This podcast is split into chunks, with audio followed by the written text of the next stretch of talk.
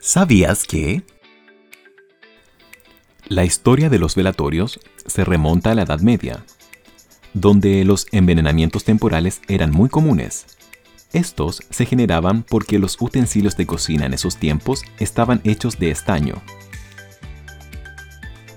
Al utilizar un vaso de este material para beber líquidos, particularmente bebidas alcohólicas, se generaba una reacción extrema en el cuerpo, donde la persona parecía estar muerta por unas cuantas horas, cuando en realidad estaba sufriendo un envenenamiento temporal.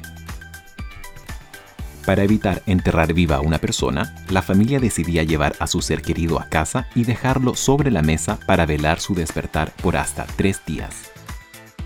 Pero, ¿por qué tres días? Porque se seguían las santas escrituras que relacionaban este tiempo con la resurrección. Si la persona no despertaba después de ese periodo, era sepultada.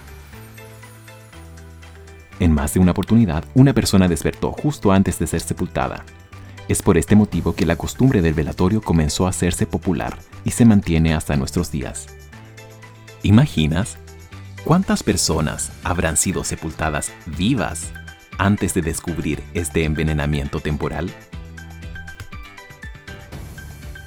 En el año 2019, en Reino Unido, un joven de 20 años llamado Mohamed Furkan ingresó al hospital tras un grave accidente de tránsito.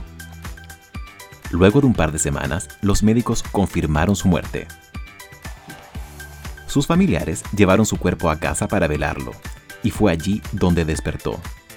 Inmediatamente fue trasladado al hospital, donde los médicos ahora sí dijeron que estaba en estado crítico.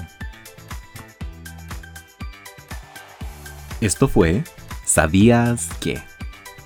Por Ricardo Javier Cofré para Radio Latina.